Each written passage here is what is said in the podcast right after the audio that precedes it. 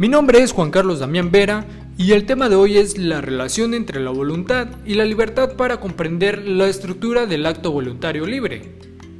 Existen diferentes concepciones desde las cuales es posible definir qué es el hombre, concebido como razón, como sentimiento o como instinto. Entre las características más importantes que dan esencia al ser humano se encuentran la voluntad y la libertad. Para la psicología, la voluntad es la capacidad de un ser racional para adoptar un determinado tipo de actitud, capacidad para realizar determinadas acciones que de antemano se había fijado el individuo.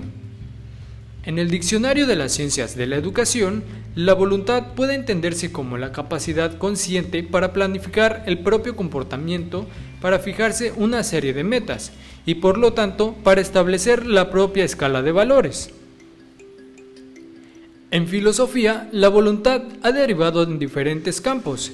En ese devenir, los temas centrales de discusión han sido Dios y la razón.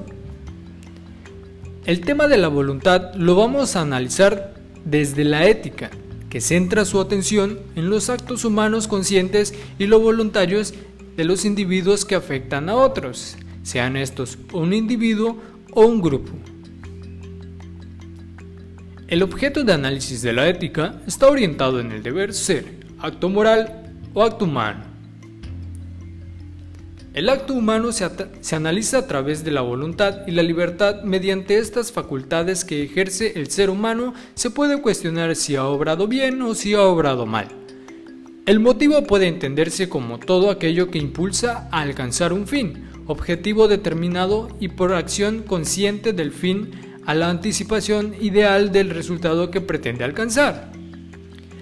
La conciencia de un fin y la decisión de alcanzarlo convierten al acto humano o moral en un acto voluntario, un acto realizado en libertad en tanto la decisión de realizar un fin presupone elección entre otros.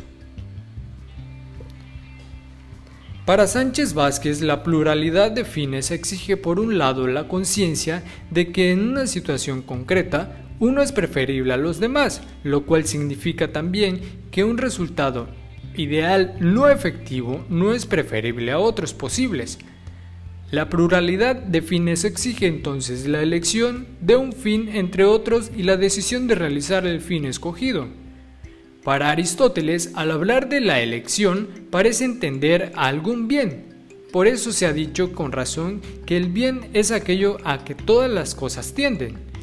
Un acto bueno es, según la ética teleológica, el que cumple con su fin, el que alcanza su finalidad. Mas el acto superior a todos los demás por estar en manos de las personas es el acto libre.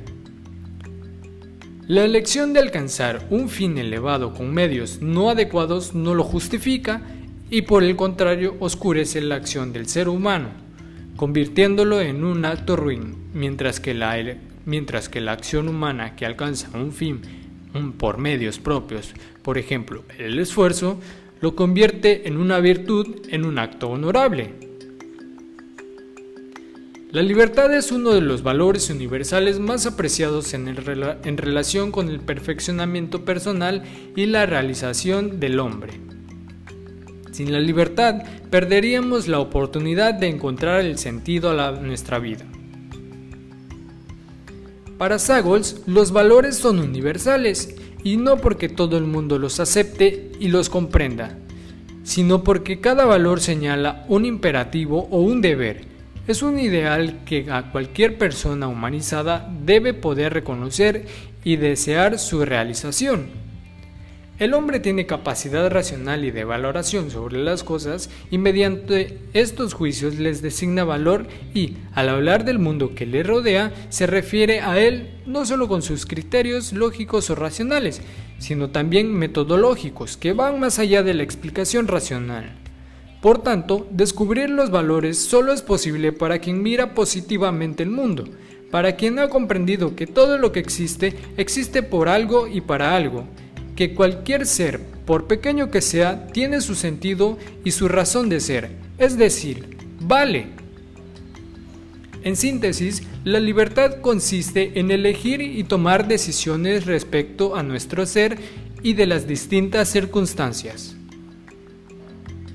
En conclusión, el ser humano desde la ética es lo que debe ser, entonces se le cuestionaría si ha obrado bien o mal, con su voluntad, su libertad en ese acto libre como persona que razona, analiza y decide en relación a las múltiples opciones, es decir, si el hombre para alcanzar un fin por, medios del, por medio del esfuerzo propio lo convierte en una virtud, en un acto honorable.